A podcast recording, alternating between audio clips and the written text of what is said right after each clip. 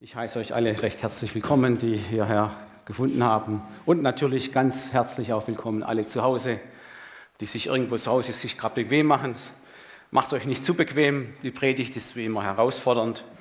Und ähm, eigentlich wollte ich diese Predigt ja schon vor vier Wochen halten. Da war es Ende Oktober. Und Oktober, das ist ja noch die Erntezeit. Ihr wisst ja, ich liebe geerdigte Predigten, die im Himmel verankert sind. Und äh, da habe ich so für mich äh, einfach beschlossen, da einen situativen Ansatz zu machen. Oktoberzeit ist noch Erntezeit und vor allen Dingen in einem Garten wird besonders äh, schwerpunktmäßig geerntet. Das ist ja der Weinberg. Und mein Thema heute Morgen heißt Im Weinberg Gottes. Und da möchte ich lesen aus Jesaja 5, 1 Vers 5, 1 bis 7.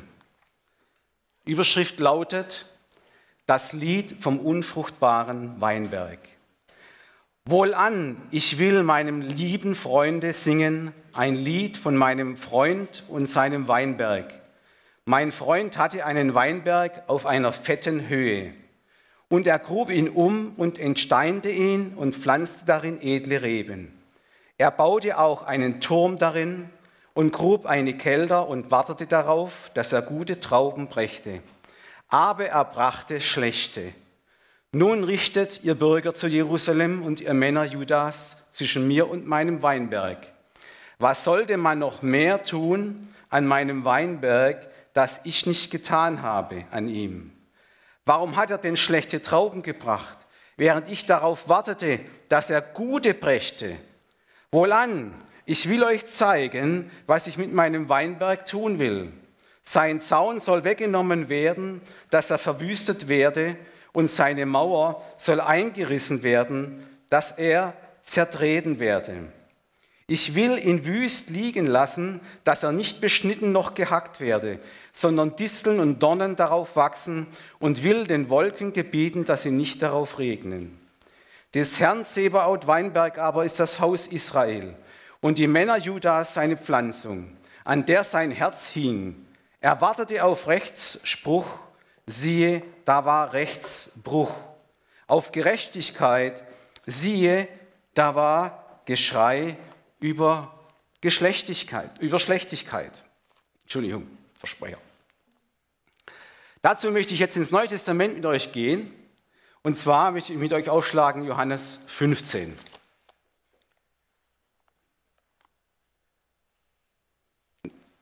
Ja, von den, das ist das Gleiche von den bösen Weingärten. Entschuldigung, das ist Matthäus, das ist Matthäus ähm, 21, 33 bis 43. Entschuldigung, habe ich falsch angekündigt. Hört ein anderes Gleichnis, redet jetzt hier Jesus. Es war ein Hausherr, der pflanzte einen Weinberg und zog einen Zaun darum und grub eine Kälte darin und baute einen Turm und verpachtete ihn an Weingärtner und ging außer Landes. Als nun die Zeit der Früchte herbeikam, sandte er seinen Knecht zu den Weingärtnern, damit er seine Früchte holte. Da nahmen die Weingärtner seine Knechte, den einen schlugen sie, den zweiten töteten sie, den dritten steinigten sie. Abermals sandte er andere Knechte mehr als das erste Mal und, und sie taten mit ihnen dasselbe. Zuletzt aber sandte er seinen Sohn zu ihnen und sagte sich, sie werden sich vor seinem Sohn scheuen. Als aber die Weingärtner den Sohn sahen, sprachen sie zueinander, das ist der Erbe. Kommt, lasst uns ihn töten und sein Erbgut an uns bringen. Und sie nahmen ihn und stießen ihn zum Weinberg hinaus und töteten ihn. Wenn nun der Herr des Weinbergs kommen wird, was wird er mit diesen Weingärtnern tun? Sie antworteten ihm, er wird dem Bösen ein böses Ende bereiten und seinen Weinberg anderen Weingärtnern verpachten, die ihm die Früchte zur rechten Zeit bringen. Jesus sprach zu ihnen, habt ihr nie gelesen, der Stein, den die Bauleute verworfen haben, der ist zum Eckstein geworden. Vom Herrn ist das geschehen und ein Wunder vor unseren Augen. Soweit mal die Schrift zu diesem Thema im Weinberg Gottes. Es hat, wie gesagt, auch mit Charakterformen und Persönlichkeitsveränderungen zu tun, wie es da so auch schon angekündigt hat und selbst erlebt hat. Arthur hat ja letzten Sonntag an dieser Stelle auch das Thema gehabt. Anscheinend will der Heilige Geist da noch ein bisschen nachlegen. Halleluja. Ja, liebe Gemeinde, liebe Gäste, liebe Zuhörer. Aus nah und fern und alle zu Hause vom Livestream. Ähm, dieses Thema hat mich bewegt im Weinberg Gottes. Ich möchte heute Morgen mit dieser Botschaft zwei große Inputs für uns Christen einfach weitergeben. Der erste Input ist, dass wir alle wieder das Bewusstsein bekommen, wie unfassbar groß Gottes Liebe ist, wie seine Treue groß ist, seine Geduld und Barmherzigkeit zu uns und natürlich auch zu allen Menschen auf dieser Erde. Der zweite Input will uns zeigen, wie wir als Nachfolger Jesu ein fruchtbares und segensreiches Leben in voller Genüge führen können, so wie es ja Jesus verheißen hat. Ich bin gekommen, dass sie das volle Genügen und das Leben haben. Oder ich mache mal vereinfacht, ich bin immer mal wieder so für vereinfachte Sachen. Was tat Gott für uns? Das ist die Aktion. Zweitens, was tut sein Bodenpersonal, das sind wir, für Gott? Das ist die Reaktion, das ist die Antwort darauf. Und auf dem Fokus liegt, wie gesagt, unser Leben, ein Gott wohlgefälliges Leben. Es liegt die Veränderung der Gesinnung zusammen des Charakters und unserer Persönlichkeit. Ja, Lieben, und so ganz nebenbei bekommt ihr heute Morgen einen kleinen Crashkurs über die Wissenschaft des Weinbaus. Ich benutze hier die Sprache der Bibel. Ja? Ich habe am ähm, Modul 2 zurzeit das Thema mit den Bibelschülern ähm, Hermeneutik. Hermeneutik ist äh, das Bibelverständnis und da geht es auch um die Exegese, das ist die Auslegung der einzelnen Verse.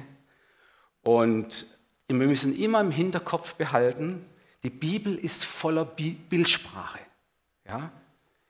Und aus diesem vertrauten Erlebnisbereich der Menschen tut diese Bildsprache anschaulich geistliche Wahrheiten und Botschaften Gottes verständlich machen. Ja? Um das geht es, ihr Lieben. Ähm, der Weinbau hat ja hierzulande äh, im Enzkreis, im Kraichgau, auch schon eine längere Tradition. Äh, wir wissen ja aus der Geschichte, die Römer brachten ja den den Weinbau über die Alpen zu uns Germanen. Und hier ging es dann los mit den, mit den ersten Versuchen des Weinbaus und hat sich dann praktisch im Laufe der Jahrhunderte äh, erweitert. Und äh, der Beginn der Weinlese ist hierzulande, so je nach Witterung, meistens fängt er an so Mitte September und beginnt dann mit der Sorte Müller-Thurgau, auch Rivaner genannt. Und ähm, der Klimawandel hat diese Sache drei bis vier Wochen äh, schon nach vorne gelegt. Wir waren letztes Jahr in der Pfalz, da wurde sogar schon im August angefangen mit der ersten Weinlese. Ja.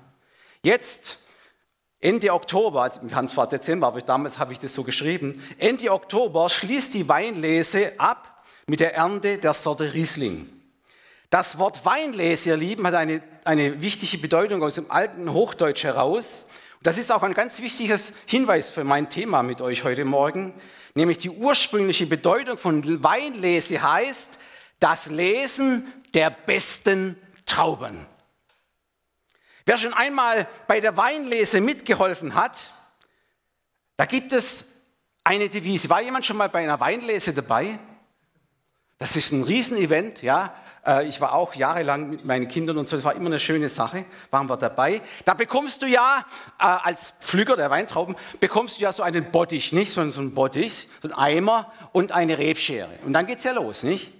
Und dann geht es los an, an, an, das Schneiden äh, der Reben, ja? der Weintrauben. Da gibt es eine ganz wichtige Devise. In den Eimer kommen nur handverlesene Trauben bester Qualität. Alles andere, unreife, verfaulte, vergammelte, wird auf den Boden geworfen. Kommt nicht in den Eimer rein. Wird selektiert. Lieben, eins ist klar. Die Weinlese ist für den Winzer, also für den Weinbergbesitzer, die, der absolute Höhepunkt des Weinjahres. Ja? Warum? Lieben, die Traubenlese bringt eben am Ende des Jahres dem Weinbergbesitzer den Lohn für all die anstrengende Arbeit, die er im Weinberg hat verrichten müssen, beginnen schon im Februar mit dem Schnitt der alten Tragruten. Ja, da geht es schon los. Dann werden die Tragruten angebunden, ähm, der Rückschnitt beginnt, die neuen Tragruten werden heruntergebogen und der Boden wird bearbeitet, es wird gemäht, Unkraut bekämpft, Schädlinge müssen bekämpft werden, auf Pilzbefall muss geachtet werden. Im Juni kommt der sogenannte Junischnitt, da werden dann bestimmte überhängende äh, Routen abgeschnitten. Und ähm, ganz kurz vor der Ernte wird noch eine Maßnahme durchgeführt. Da werden alle Blätter, die um die Reben, die Weintrauben herum sind, werden alle weggerissen, weggezupfelt dann hängen die, die Weintrauben voll in der Sonne und bekommen noch richtig viel Süße ab. Ja? Also ihr seht, in einem Weinberg ist rund um das Jahr viel, viel zu tun. Da ist viel, viel Arbeit. Ja, aber das ist jetzt noch nicht alles. Um einen guten Weinberg anzulegen, braucht man in der Regel eine gute orografische Lage. Was heißt das? Am besten gedeihen Weine äh, Reben am, an einem Südhang, sei es Südost, Südwesthang geht auch noch ganz gut. Die Bodenqualität muss passen und stimmen. Es muss eine Umzäunung als Schutz vor Wildfraß um einen Weinberg gebaut werden. Dann braucht man noch einen Turm, so eine Art Wachturm als Schutzmaßnahme vor Dieben. Ich war vor, wie gesagt, vor zwei Jahren war ich in der Pfalz und das war gerade zu der Erntezeit Ende August. Und da waren wir dann in einem Restaurant und da hat dann unser Nachbar erzählt, dass in, dem, in diesem Dorf, wo wir waren, ich kann es ja sagen, das ist Gleiszellen, das ist, das ist äh, in der Nähe von Landau, äh, da, hat, da hat man äh, eine, eine, Sache erzählt, also das, das, das ist ungeheuerlich, ja. Äh, da wurde uns erzählt, dass praktisch am Ortsrand der best, die beste Lage, die best, der beste Wein Berg, den es dort gibt, mit der besten Sorte, mit, der, mit dem teuersten Wein, wurde über Nacht radikal abgeerntet. Da kamen also Diebe und haben den Weinberg abgeerntet, ratzfatz, bis auf die letzte Traube. Und man hat ausgerechnet, dass der Schaden für den Winzer, für den Weinbergbesitzer immens war. Es kostete ihn 60.000 Euro, weil dieser Wein eben so kostbar ist. Ja? Da kann man ein Riesengeschäft machen, wenn man ihn hat. Er hatte ihn nicht mehr. Also wir sehen, da muss, man, da muss der Weinbergbesitzer aufpassen. Deshalb gab es Wachtürme auch zu, zu anderen Zeiten schon immer, wo Leute darin saßen und aufgepasst haben, dass kein Dieb kommt. Es gibt auch bei uns äh, in dieser Gegend, gab es früher den sogenannten Wingertschütz. Ich weiß nicht, ob das jemand kennt. Wingertschütz. Wingertschütz, das war der Beauftragte von der Gemeinde, der ging mit einer Schreckschusspistole äh, durch den, durch, die, durch den Weinberg und hat immer wieder geschossen, damit die Diebe, die Raben und, und die Krähen eben die Rauben nicht weggefressen haben. Also wir sehen, das ist ganz wichtig. Ja, und dann, wer praktisch veranlagt war, hat dann gleich in der Nähe des Weinbergs eine Kelter gebaut, damit der Transport der Trauben nicht so lange dauert und die, die äh, Reben, die Weintrauben rechtzeitig und schnell gekeltert werden konnten. So, ihr Lieben, nach diesen Basics über Weinbau kommen wir zu dem heutigen Lesetext nochmal zurück, aus diesem Jesaja 5, 1 bis 7. Und dann fragen wir uns mal, wer sind eigentlich die Akteure in diesem Abschnitt? Was bedeuten die einzelnen Begriffe im geistlich-prophetischen Sinn? Was hat das Ganze mit uns zu tun? Das ist ja ganz wichtig. Fangen wir mal mit dem ersten Akteur an. Das war der Prophet oder ist der Prophet Jesaja. Der Prophet Jesaja gehört zu den drei großen Propheten des Alten Testaments, nämlich auch noch Jeremia und Hesekiel. Er lebte in Israel während der Regierungszeit von vier Königen und wirkte dort über 50 Jahre als Botschafter und Sprachrohr Gottes.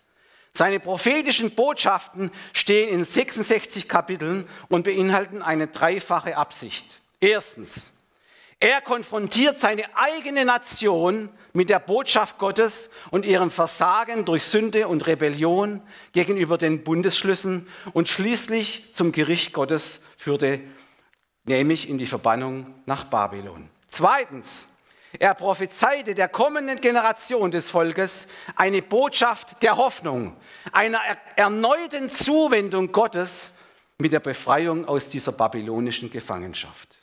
Drittens, er prophezeite, dass Gott den Messias, den Retter senden würde, dessen Botschaft der Erlösung allen Völkern und allen Nationen zugutekommen solle. Der Weinbergbesitzer, fragen wir, wer ist das? Das ist Gott selbst. Von ihm heißt es im Psalm 80, Vers 9 und 10, wo die gleiche Bildsprache benutzt wird, du hast einen Weinstock aus Ägypten geholt, hast vertrieben die Völker und ihn eingepflanzt. Du hast vor ihm Raum gemacht und hast ihn lassen einwurzeln, dass er das Land erfüllt hat. Der Weinberg selbst, das ist das Haus Israel.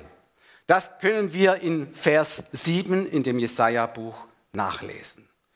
Dann die weiteren Details der Bildsprache dieses Weinbergliedes Liedes musste den damaligen Zuhörern überhaupt nicht erklärt werden, denn die Weinbautradition war schon über 4000 Jahre in Israel zugegen. Als Noah ausstieg aus der, äh, aus, aus, aus der Arche, ja, Gott einen Altar gebaut hat, da steht es, ich habe nochmal extra nachgeschaut, als erstes baute er einen Weinberg. Steht so genauso geschrieben. Als erstes baute er einen Weinberg. Also da sieht man, Noah war sicher kein Schwabe. Ja? Der baut nämlich zuerst ein Haus, ja, bevor er irgendwas anderes baute. Aber steht geschrieben, Noah war ein Ackermann und der hatte diesen Weinberg im Blick, ja, zuerst. In Israel galt es als ein Zeichen des Wohlstandes, dass man nicht nur Besitz hatte, ein Haus, sondern auch einen Weinberg und sei er noch so klein. Weinberg und Besitz gehört für die Israeliten immer irgendwie zusammen. Ja, das ist bis heute eigentlich so geblieben. Ja, man hat damals mit dieser Bildsprache den, Zuhör, den Zuhörern gar nicht erklären müssen, weil sie sich einfach auskannten im Weinbau. Vielen ist heute diese Bildsprache der Bibel vom Weinbau äh, ja, fremd geworden ein bisschen, das ist ganz klar. Wir sind ja die Discounter-Generation, nicht? Und da findet man die Trauben im Regal. Und weiß überhaupt nicht so richtig, wo die herkommen und wie die so entstanden sind, was man alles dafür tun muss, damit man diese wunderbaren Früchte genießen kann. Ja? Das ist keine Verurteilung, das, ist einfach, das hat sich jetzt einfach so alles entwickelt. Ja? Dann die orografische Lage des Weinbergs war optimal. Ja? In äh, Vers 1, also in, in, äh, in diesem Jesaja-Kapitel steht, einen fetten Grund. Ja, auf einem fetten Boden gepflanzt hast du ihn. Ja? Ihr Lieben, vor allem das nördliche, der nördliche Teil des biblischen Kernlandes, Eres Israel, eignet sich auch heute noch durch diese günstigen klimatischen Bedingungen hervorragend für den Anbau von Spitzenweinen. Und aus dem Buch Mose wissen wir, dass der Wein in Israel, der Weinbau, sehr, sehr erfolgreich war. Ja, das war, da war ein mächtiger Segen darauf. Nicht als dann äh, die, die Botschafter, die Kundschafter fortgeschickt wurden, da kam ja Kaleb zurück und seine Kundschafter und die brachten aus, aus der Gegend von Eschkol einen, einen Henkel Trauben mit zu Mose. Und dieser äh, Henkel Trauben, den banden sie dann an eine Stange und trugen sie zu ihm. Ihr Lieben, es steht geschrieben, Zwei Männer mussten diese Stange tragen. Kann man sich gar nicht vorstellen, oder? Wegen einem einzigen Henkel. So segnet Gott. So segnet Gott. Halleluja. So überwältigend ist sein Segen. Ihr Lieben, diese, diese Segnung damals hat Gott seinem Volk Israel genau so im, im, im geistlichen Bereich gegeben. Auf einer fetten Höhe steht geschrieben, wurde er angelegt, also am, an, am besten Platz. Dann steht da was von Säubern des Weinbergs, von vielen Steinen aus Vers 2. Und das entspricht dem Vertreiben der Ureinwohner Kanaans mit Gottes Hilfe. Dann steht es da, dass er eine Veredelung der Trauben zustande gebracht hat, zu einer Spitzensorte. Und das geschah mit dem Volk Israel während der langen Reise durch die Wüste. Dann lesen wir da von einem Wachturm, auch aus, aus Vers 2. Das ist ein Bild auf die von Gott zu seinem Volk gesandten Propheten, die mit ihren Botschaften immer wieder das Volk wachrüttelten, wenn ihre Liebe, wenn ihre Treue, wenn ihre Hingabe für Gott zu verkümmern drohte. dann steht da noch in Vers 5 von einem Zaun. Und dieser Zaun entspricht dem Schutz des Volkes Israels durch Gottes Macht und Stärke. Ihr Lieben, diesen göttlichen Schutzzaun kann übrigens jeder in Christus für sich selber ganz persönlich bis heute beanspruchen. Da möchte ich euch einen wunderschönen Vers mitgeben für die neue Woche aus Psalm 139, Vers 5. Von allen Seiten umgibst du mich und hältst deine Hand über mir. Von allen Seiten ist Gottes Schutz bei dir in Christus Jesus und hältst deine Hand über mir. Mit diesem Schutz darfst du in diese verrückte Zeit hineingehen. Halleluja. Welch eine wunderbare Verheißung. Ja, dann war, ist da noch die Kälte erwähnt von Jesaja. Ja, in der Kälte habe ich schon gesagt, da kommen die Trauben. Was, wird, was passiert in der Kälte mit den Trauben? Sie werden zusammengepresst, sie kommen unter Druck, ja, damit ein edler Wein entsteht. Das wiederum, ihr Lieben, ist ein Bild auf die Prüfungen des Volkes Israel während dieser Reise in das Land Kanaan. Was hat Gott geprüft bei seinem Volk? Er wollte sehen, wenn sie unter Druck kommen, wenn Bedrängnisse, wenn, wenn Sorgen, Nöte entstehen, werden sie mir treu bleiben? Also er hat geschaut, werden sie treu bleiben, werden sie im Glauben äh, die Glaubensprüfungen bestehen, wenn Schwierigkeiten und Umstände das Leben schwer machen und der Glaube an Gottes Liebe und Güte in Frage gestellt wird? Fragezeichen. Jakobus schreibt etwas Ähnliches für uns heute zu diesem Thema. In Jakobus 1, 2 bis 4 schreibt er, meine liebe Brüder und Schwestern, erachtet es für lauter, Freude, wenn ihr in mancherlei Anfechtungen seid und wisst, dass euer Glaube, wenn er bewährt ist, Geduld bewirkt. Die Geduld aber soll ihr Werk tun bis ans Ende, damit ihr vollkommen und unversehrt seid und kein Mangel an euch sei. Also ihr Lieben, so manche Glaubensprüfung hat durchaus seinen Sinn von Gottes Seite her. Es ist uns unangenehm oft, ja. Prüfungen hat keiner gerne. Aber diese Prüfungen bewirken etwas. Sie bewirken etwas in uns, in unserem Innersten, in unserem Herzen, in unserer Gesinnung. Sie verändert unsere Persönlichkeit, sie verändert unseren Charakter. Bevor wir jetzt zu Punkt 3 kommen, möchte ich es ganz kurz zusammenfassen, das bisher Gesagte. Gott hat sich ein Volk ausgewählt, der Weinstock Israel. Er hat den Weinstock aus der Knechtschaft in Ägyptenland mit großen Zeichen und Wundern befreit, ihn mit viel Mühe und viel Geduld und Liebe ins verheißene Land auf diesen fetten Boden gepflanzt. Es war einfach die perfekte Pflege, lieben. Er hat es an nichts fehlen lassen, versteht ihr? Das ist mir ganz wichtig. Also beste Bedingungen für viel Frucht und eine reiche Ernte war da. Doch, ihr Lieben, jetzt kommt das Doch. Der Lohn der Arbeit war sehr enttäuschend für den Weinbergbesitzer. Statt guter Früchte hat er nur schlechte Früchte gesehen.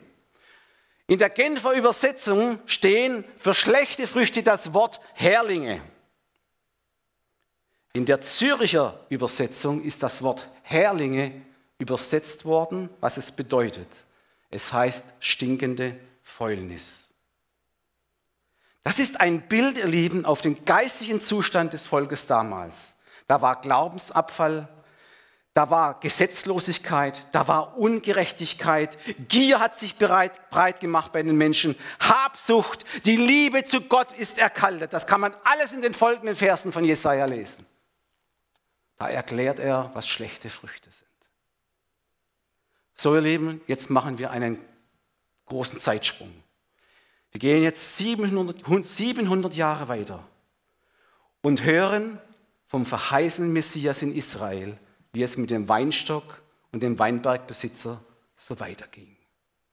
Im Gleichnis von den Weingärtnern beschreibt Jesus seinen Zuhörern, in derselben vertrauten Bildsprache den Zustand des Weinstockes Israels bis zu seinem ersten Kommen in sein Eigentum. Das ist diese, dieser Vergleich aus Matthäus 21, 33 bis 43, den ich euch vorgelesen habe. Wir sehen, der Weinstock brachte, Israel brachte weiterhin nur schlechte Früchte. Er hat alle Propheten, die gekommen sind, bis zu Jesus, alle getötet. Alle Mahner hat er umgebracht. Und zum Schluss aus diesem Gleichnis heraus können wir sehen, hat Jesus seinen eigenen Tod angekündigt. Er hat gesagt, zum Schluss haben sie sogar seinen Sohn getötet. Unfassbar. Wir sehen aber auch etwas anderes, Lieben. Wir sehen die große Liebe und Geduld dieses Weinbergbesitzers, dieses Gottes Israels, der immer wieder seine Propheten zum Weinstock sandte, um sie zur Umkehr zu bewegen, damit sie gute Früchte brächten. Ja, und dann zum Schluss, als Zeichen seiner unfassbaren Liebe, sandte er seinen eigenen Sohn. Von ihm steht geschrieben im Johannesevangelium, er kam in sein Eigentum, also in sein Israel, der Messias. Er kam aber die Seine nahmen ihn nicht auf. Und irgendwie hat Jesus genau das in diesem Gleichnis prophetisch angekündigt. Und unbewusst prophetisch war auch die Antwort seiner Zuhörer auf die Frage Jesu. Der Weinberg, hat Jesus gesagt, wird von Israel weggenommen und anderen gegeben werden. Und die werden ihm die erwarteten gute Trauben abliefern. Frage jetzt, jetzt kommt die entscheidende Frage. Wer sind denn die anderen? Antwort Jesu, es sind meine Nachfolger. Es sind die Christen, die einmal nach meinem Namen genannt werden. Ihr Lieben, diese Prophetie erfüllte sich nach dem Tod der Auferstehung, der Aussendung der Apostel und Himmelfahrt wortwörtlich. Wir lesen in Apostelgeschichte 13, Vers 45 bis 48. Als aber die Juden die Menge sahen, wurden sie neidisch und widersprachen dem, was Paulus sagte und lästerten. Paulus und Barnabas aber sprachen frei und offen. Euch musste das Wort Gottes zuerst gesagt werden, der ihr es aber von euch stoßt und haltet es euch selbst nicht für würdig des ewigen Lebens, so werden wir uns zu den, so werden wir uns zu den Heiden wenden. Denn so hat uns der Herr geboten in Jesaja. Ich habe dich zum Licht der Heiden gemacht, damit das Heil, damit du das Heil bringst bis an die Enden der Erde. Als das die Heiden hörten, wurden sie froh und priesen das Wort des Herrn und alle wurden gläubig, die zum ewigen Leben bestimmt waren. Ihr Lieben, der große Missionar Paulus brachte das Evangelium nach Europa. Und über 2000 Jahre später sitzen nun hier Menschen, die durch den Glauben an diesen Jesus Christus, den verheißenen Messias, das ewige Leben haben. Damit sind wir alle gemeint, du und ich.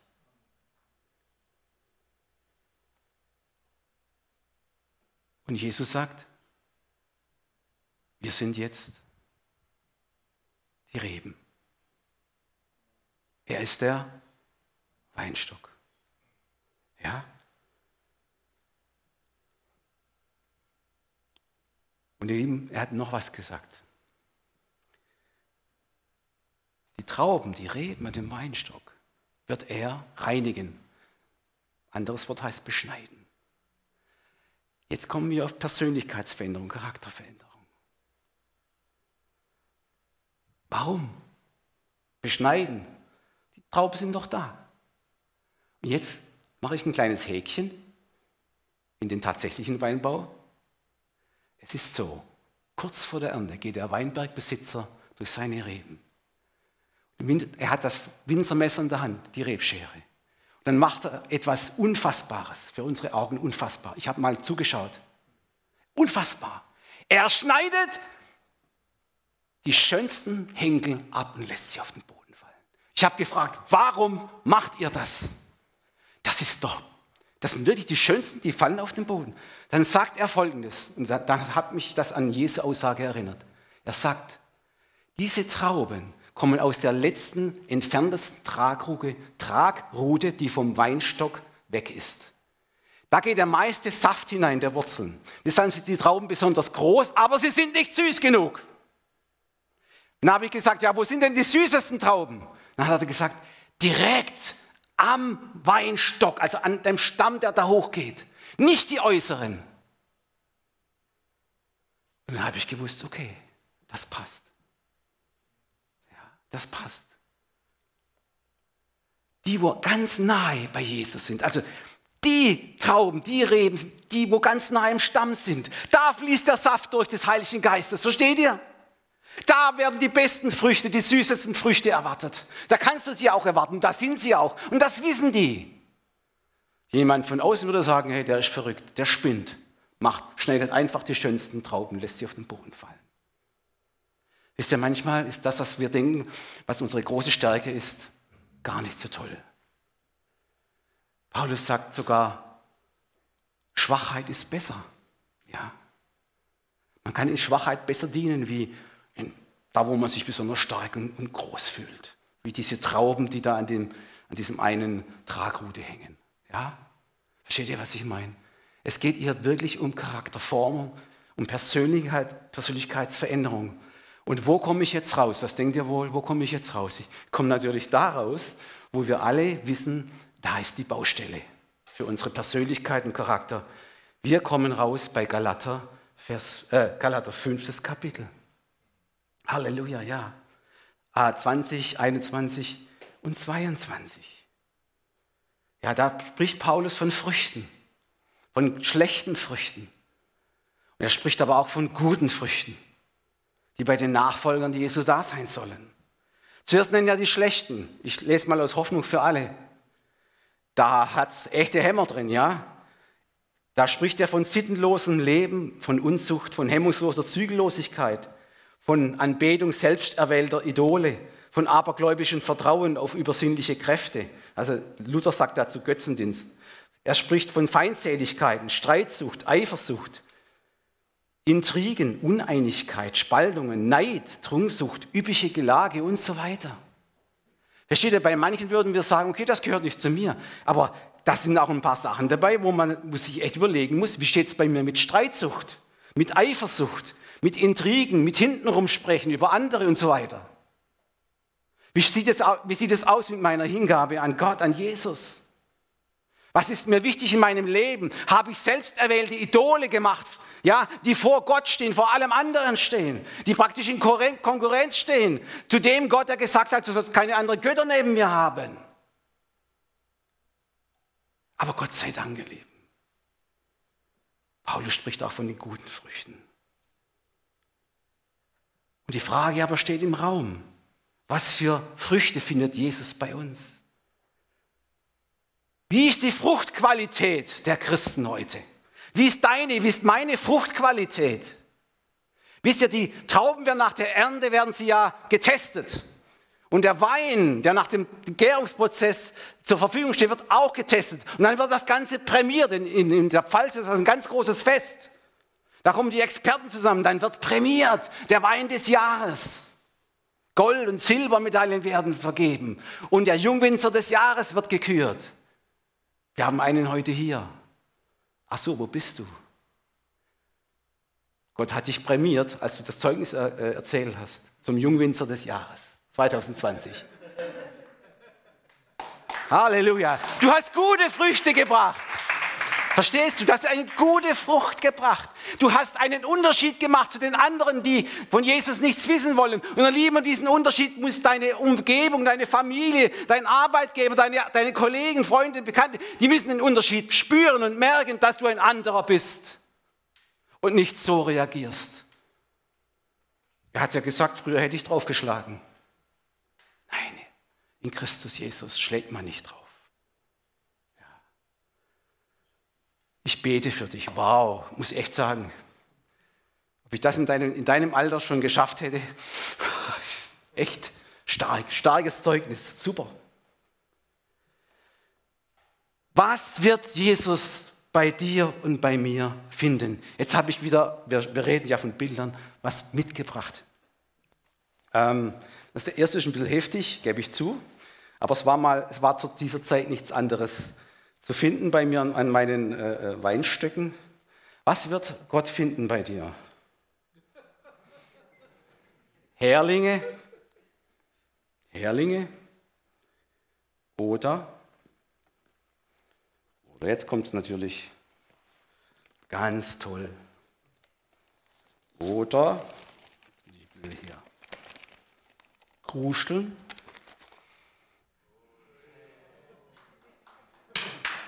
Süße Früchte. Süße Früchte. Darf ich mal eine nehmen?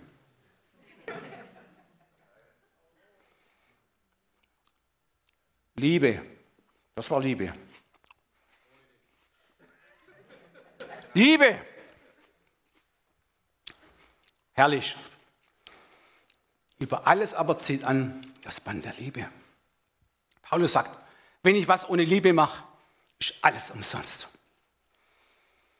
Liebe Brüder und Schwestern, alles, was wir tun, alles, was wir machen, im Reich Gottes, egal wo du bist, in der Welt, mach es mit Liebe.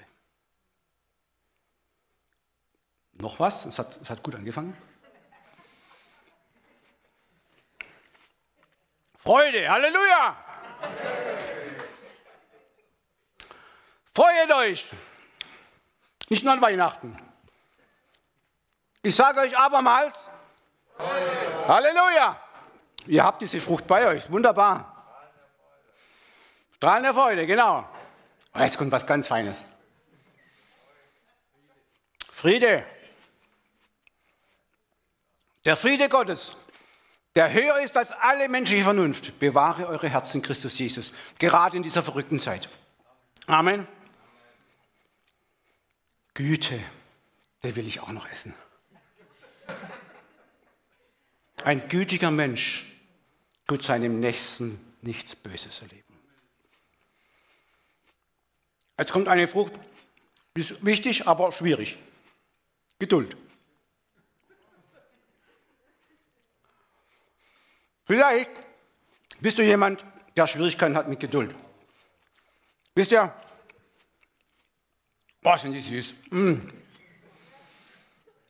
Geduld ist schwierig, ja. Liegt nicht so in, unserem, in unseren menschlichen Kräften, ja. Dass wir geduldig sind. Vielleicht ist da noch ein bisschen unangenehmer Geschmack bei dir. Der, der Schwabe sagt ein Geschmäckle, ein unangenehmes Geschmäckle, ein Geruch ist da noch, ja. Der sollte noch, das sollte noch bereinigt werden. Da darf Jesus noch sein Winzermesser dran machen, ja. Amen. Noch was. Treue. Ganz, ganz wichtig. Treue zu Gott, Treue zu deinem Ehepartner. Hallo? Ich habe keine Amen gehört. Treue zu deinem Ehepartner. Amen. Halleluja. Amen. Jetzt kommt was Schönes.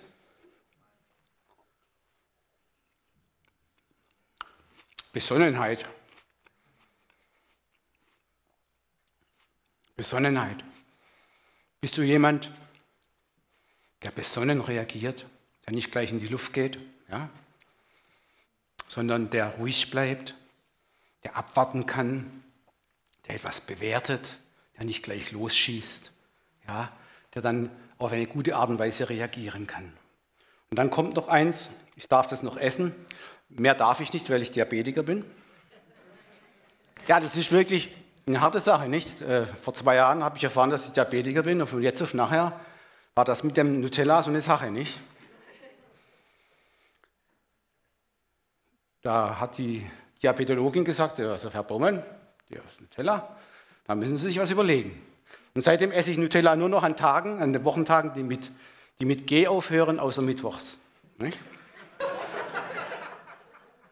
Ja, ein bisschen Spaß muss sein in dieser, in dieser, dieser ernsten Zeit, ihr Lieben. Halleluja. Selbstbeherrschung. Selbstbeherrschung. Jeder von euch Wisst ihr, diese, diese Worte sind so deutlich, aber die brauche ich eigentlich gar nicht erklären. Jeder von euch weiß, um was es geht. Jeder von euch weiß seine Baustelle. Entschuldigung. Jeder von euch weiß, wo er noch, wo er noch nicht vollkommen ist. Ich weiß meine Baustellen auch. Glaubt mir nur, dass ich der ganz Vollkommene bin. Ich werde diesen, diesen Korb hinstellen und ihr dürft einzeln natürlich nach vorne kommen nachher und holt euch bitte diese Traube und erinnert euch an eure Baustellen. Welche brauche ich noch ganz besonders? Macht das bitte. Es soll ein Akt sein, so eine Art prophetischer Akt. Nimm dir die Traube, wo noch bei dir Mangel ist. Und Paulus sagt, Christus wird all deine Mangel abhelfen nach dem Reichtum seiner Herrlichkeit. Halleluja. Ihr Lieben, ich komme zum Schluss. Das Neue Testament sagt, dass alle Menschen, die Jesus Christus ihr Leben gegeben haben, durch die Wiedergeburt des Heiligen Geistes eine neue Schöpfung, eine neue Kreatur sind. Das alte sinnlose Leben ist vorbei, Neues ist geworden. Weil der Glaube an Jesus Christus ein Herzensglaube ist, geschieht aber diese Wiedergeburt zunächst nur im Verborgenen. Für die physische Außenwelt unsichtbar. Aber ihr Lieben, das neue Leben in Christus soll jetzt für alle sichtbar werden. In Vers 25 steht im Galater 5, durch den Heiligen Geist haben wir neues Leben und das soll jetzt auch bei uns sichtbar werden. Halleluja. Ihr Lieben, der himmlische Vater erwartet diese Frucht. Erwartet diese guten Früchte bei seinen Kindern. Ja, er hat sogar ein Recht, finde ich, er hat ein Recht darauf, dass er bei dir und mir eine gute Ernte zu erwarten hat. Denn er hat alles, alles, es hat ihn alles gekostet. Es hat ihn zum Schluss seinen geliebten Sohn gekostet, Jesus Christus, der unseren Schuldbrief am Kreuz vernichtet und zerrissen hat und alle Schuld von uns weggenommen hat, dass wir ohne Verdammnis leben können. Halleluja. Ihr Lieben, die Aussage Gottes über den fruchtbaren Weinstock Israel ist auch heute berechtigter denn je. Was sollte man noch mehr tun an meinem Weinberg, hat der Prophet Jesaja gesagt. Was sollte ich noch mehr tun am Weinberg, das ich nicht schon getan habe? Ja? Johannes 3, Vers 16. So sehr hat Gott die Welt geliebt, dich und mich, dass er seinen eingeborenen Sohn gab, auf dass alle, die an ihn glauben, nicht verloren gehen, sondern das ewige Leben haben. Ihr Lieben, mehr Liebe geht nicht. Johannes 15, 13. Niemand hat größere Liebe als die, dass er sein Leben lässt für seine Freunde. Mehr unverdiente Gnade geht nicht. Jesaja, äh, Johannes 1, Vers 16. Denn von seiner Gnade und von seiner Fülle haben wir genommen Gnade um Gnade. Mehr geht nicht. Die Wachstumsbedingungen für uns Christen, damit wir viel und gute Frucht bringen, sie sind weiterhin ideal.